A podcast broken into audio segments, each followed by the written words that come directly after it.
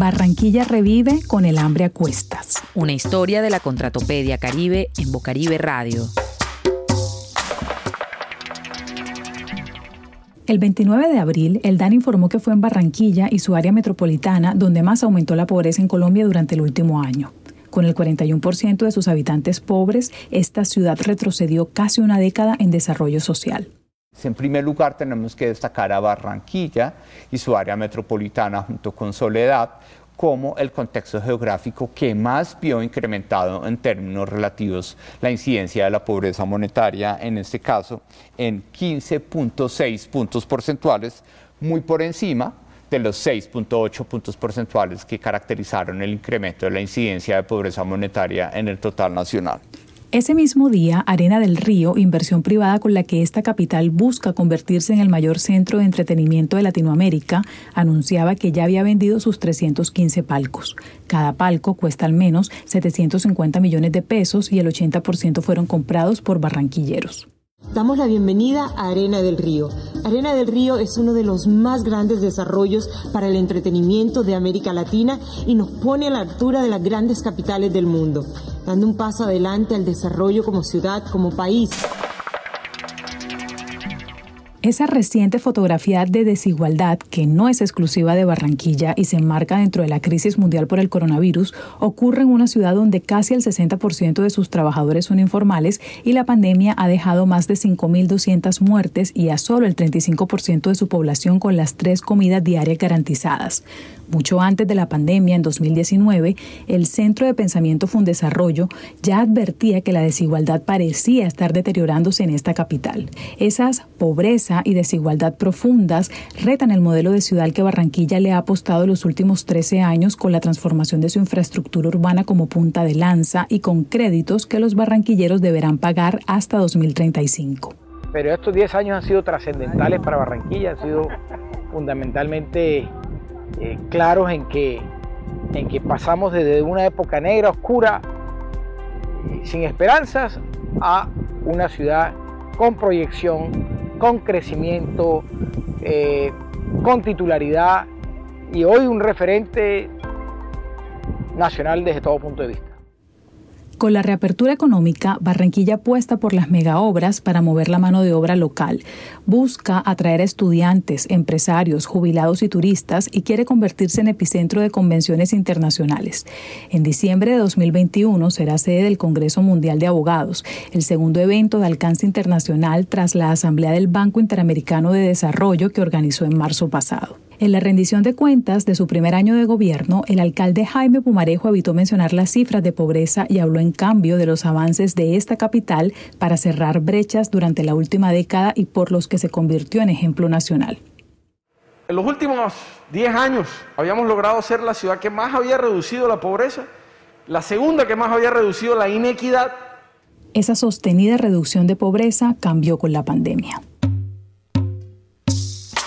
Desde 2020, la pobreza se convirtió en un desafío para Barranquilla después de haber logrado reducirla a la mitad entre 2008 y 2017. Ahora hay casi 800.000 personas que no tienen ni 300.000 pesos mensuales para comprar una canasta básica de alimentos ni costear otros bienes y servicios como vivienda, ropa, educación, salud y transporte. De ellas, más de 240.000 están casi en la indigencia porque subsisten con menos de 150.000 pesos mensuales. Las personas más pobres están concentradas en las localidades metropolitana, suroriente y suroccidente.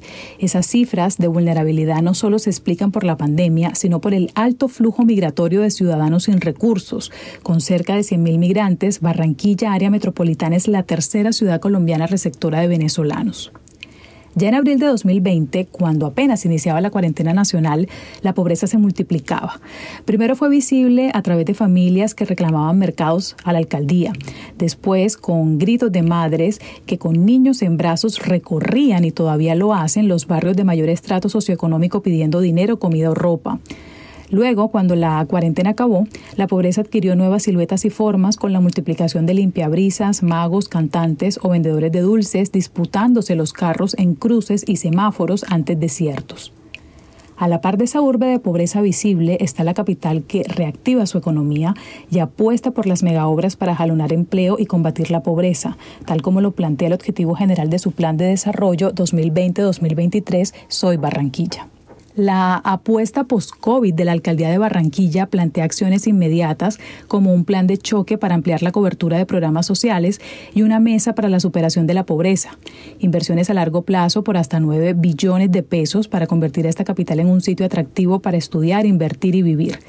Parte de esas inversiones están contempladas en un plan de obras para mejorar espacios urbanos, entornos del hogar y la calidad de vida de los barranquilleros durante los próximos tres años. Con esa locomotora de cemento, junto al gasto social y a la propia dinámica del sector privado, la administración de Jaime Pumarejo busca generar más de 50.000 empleos a mediano plazo. Entre las inversiones priorizadas están al menos 467 mil millones de pesos para obras en la Ciénega de Mallorquín, los mercados públicos, parques, vías, andenes y el Centro Histórico de Barranquilla. Esa es una invitación a soñar, a acompañarnos a la Barranquilla del futuro, al nuevo sueño suramericano. Muchas gracias.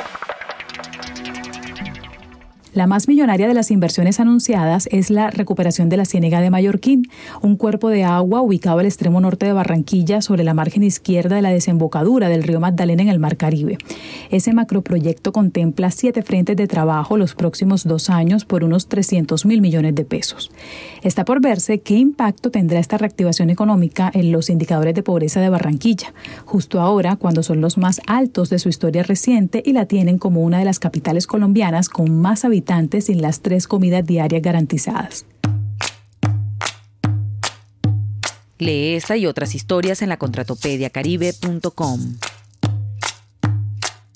La Contratopedia le sigue el rastro a la contratación pública en el Caribe colombiano para que la ciudadanía sepa cómo sus gobernantes ejecutan sus impuestos.